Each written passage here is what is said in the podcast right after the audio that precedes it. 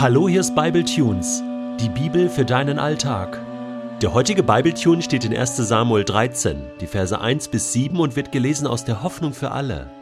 Saul war, Pünktchen, Pünktchen, Pünktchen, Jahre alt, als er König wurde. Nachdem er zwei Jahre lang über Israel regiert hatte, stellte er ein Heer von 3000 Mann zusammen. Die übrigen wehrfähigen Israeliten entließ er nach Hause. 2000 Soldaten behielt Saul bei sich in Michmas und auf dem Gebirge Bethel, die übrigen tausend standen unter dem Befehl Jonathans, eines Sohnes Sauls, in Gibea im Gebiet des Stammes Benjamin. Eines Tages überfiel Jonathan die Wachposten der Philister in Geba und tötete sie. Rasch verbreitete sich diese Nachricht bei den Philistern. Auch Saul schickte Boten durch ganz Israel. Sie sollten die Hörner blasen und überall die Heldentat Jonathans verkünden. Wie ein Lauffeuer ging es durch das ganze Land. Habt ihr schon gehört? Saul hat die Wachposten der Philister geschlagen. Nun sind die Philister sicher zornig und wollen sich rächen. Saul rief die Männer Israels nach Gilgal zusammen, und alle kamen. Auch die Philister rüsteten sich zum Krieg. Ihr Herr umfasste 3000 Streitwagen, 6000 Mann Besatzung und eine ungeheure Menge Fußsoldaten, unzählbar wie der Sand am Meer. Sie lagerten in der Nähe von Michmas östlich von Bet-Aven. Als die Israeliten die Übermacht der Philister sahen, der ihr eigenes Heer niemals gewachsen sein konnte, verkrochen sie sich in Höhlen, Dickichte und Felsspalten, in Grabhöhlen und Zisternen. Einige flohen sogar über den Jordan in die Gebiete von Gad und Gilead. Hast du gerade eine Bibel zur Hand? Hast du die Möglichkeit, kurz mit mir 1. Samuel 13 aufzuschlagen? Vers 1? Sind da bei dir auch drei Pünktchen? Ich dachte erst, ich kann meinen Augen nicht trauen. Da steht tatsächlich, Saul war Pünktchen, Pünktchen, Pünktchen Jahre alt. Ist kein Scherz, deswegen musste ich das auch so vorlesen. Ich habe andere Bibelübersetzungen angeschaut, da sind auch diese drei Pünktchen. Da fehlt etwas, da fehlt eine Zahl. Ist doch Wahnsinn, habe ich gedacht. Okay, gibt es da vielleicht noch andere Stellen in der Bibel, wo einfach etwas ausgelassen wird? Wie kommt das? Gut, ich habe da nachgeforscht, nachgelesen. Anscheinend ist tatsächlich bei diesen ganz alten Manuskripten, die man gefunden hat vom Alten Testament, ähm, auf deren Grundlage sozusagen unsere Übersetzung äh, bestehen oder die Übersetzung gemacht werden, die sind verschmutzt an dieser Stelle. Also es ist unauffindbar. Man, man kann das nicht mehr rekonstruieren, was hier für eine Zahl stand. Da ist eine Lücke. Äh, es ist aber die einzige Lücke, die wir in der Bibel haben. Gut, man kann jetzt sagen, es ist eine Lücke, die vernachlässigbar ist. Ja, ist jetzt nicht so schlimm, dass wir hier nicht wissen, ja, wie alt war denn jetzt der Saul oder was steht denn hier jetzt konkret?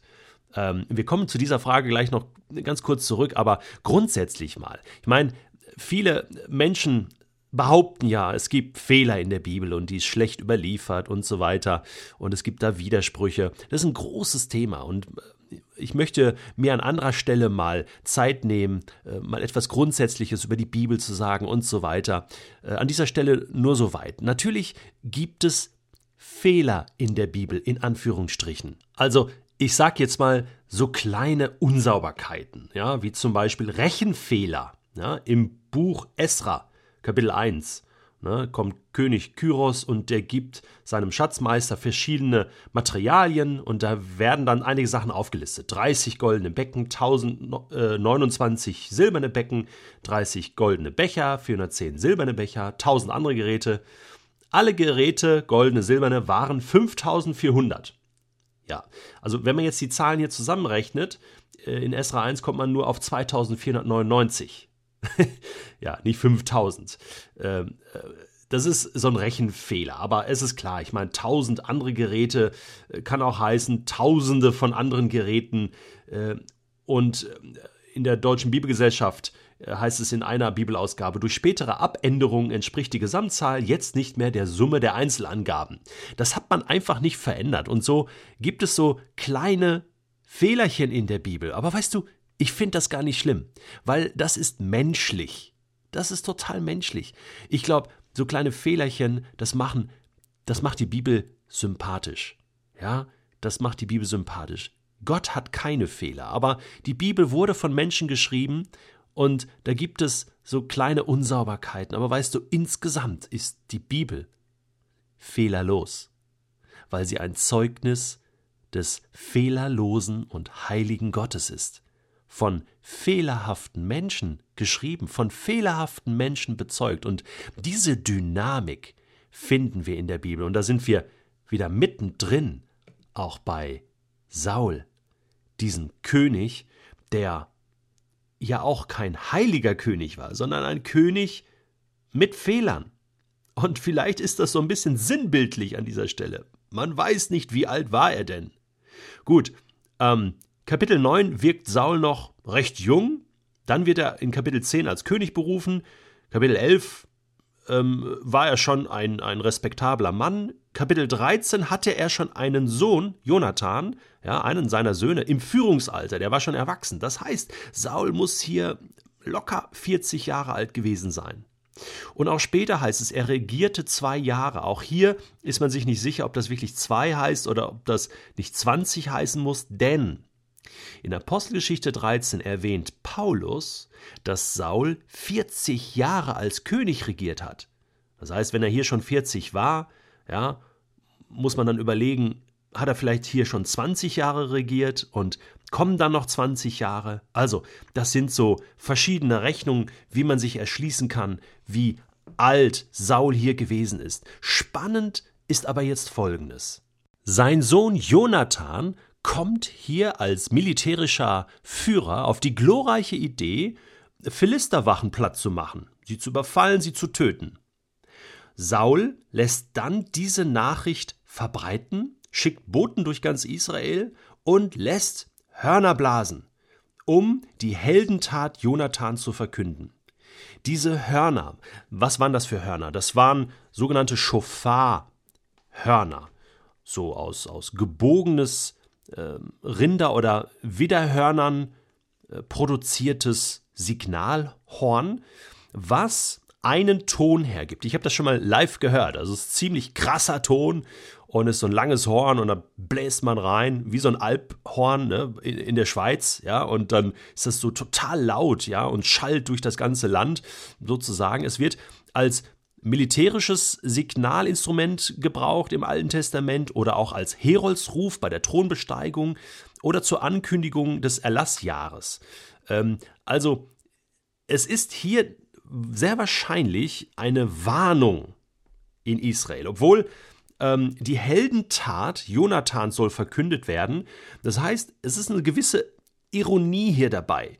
Ich glaube, der Saul, der war nicht so begeistert davon, dass sein Sohn jetzt hier quasi einen Krieg anzettelt mit den Philistern. Wie unvernünftig ist das? Was soll das? Ja, jetzt muss sich ganz Israel äh, zum Krieg sozusagen rüsten, ja, mobilisieren und, und, äh, und ja, man hätte es doch auch anders haben können. Das heißt, äh, hier kommt also so dieser, dieser Ruf, äh, ja, es tut mir leid, aber mein Sohn hat so, sozusagen gerade einen Krieg angefangen. Und der Jonathan äh, kommt hier eigentlich schlecht weg. Er ist hier in einem ganz schlechten Licht, obwohl er später eine wichtige Rolle spielen wird im Leben von seinem Vater Saul und auch im Leben von David. Ich will noch nicht zu viel verraten. Aber dann habe ich noch mal überlegt. Irgendwie ist es auch cool, was Jonathan hier macht. Dass er einfach nicht akzeptiert, dass sie hier von fremden Völkern bewacht werden, von fremden Völkern äh, äh besetzt werden. Ja, dieser, dieser Druck, der hier von den Philistern ausgeht und dass Jonathan hier einfach mal so einen Nadelstich setzt und sagt, hey Israel, wir müssen aufwachen und dieser, dieses Signalhorn, dieser Schall durch Israel, der weckt diese alten Geister wieder auf. Wir sind doch das Volk Gottes. Wir sind doch Gotteskämpfer. Uns gehört dieses Land. Jetzt haben wir einen König und das ist nicht richtig, dass wir hier besetzt werden. Als die Israeliten dann die Übermacht der Philister sahen, der ihr eigenes Heer niemals gewachsen sein konnte, verkrochen sie sich in Höhlen. Das heißt, Israel war zu dieser Zeit überhaupt nicht mutig. Sie hatten kein Selbstbewusstsein. Jonathan war der Einzige, der aufgestanden ist. Und ich sage jetzt mal in dem Bewusstsein, dass Gott keine Fehler macht. In dem Bewusstsein, dass Gott immer noch hinter diesem Volk steht, setzt er diesen ersten Nadelstich. Und wir dürfen jetzt gespannt sein, wozu das noch führen wird im Leben von Saul, von Samuel, von David. Jetzt geht es im ersten Buch Samuel erst richtig los.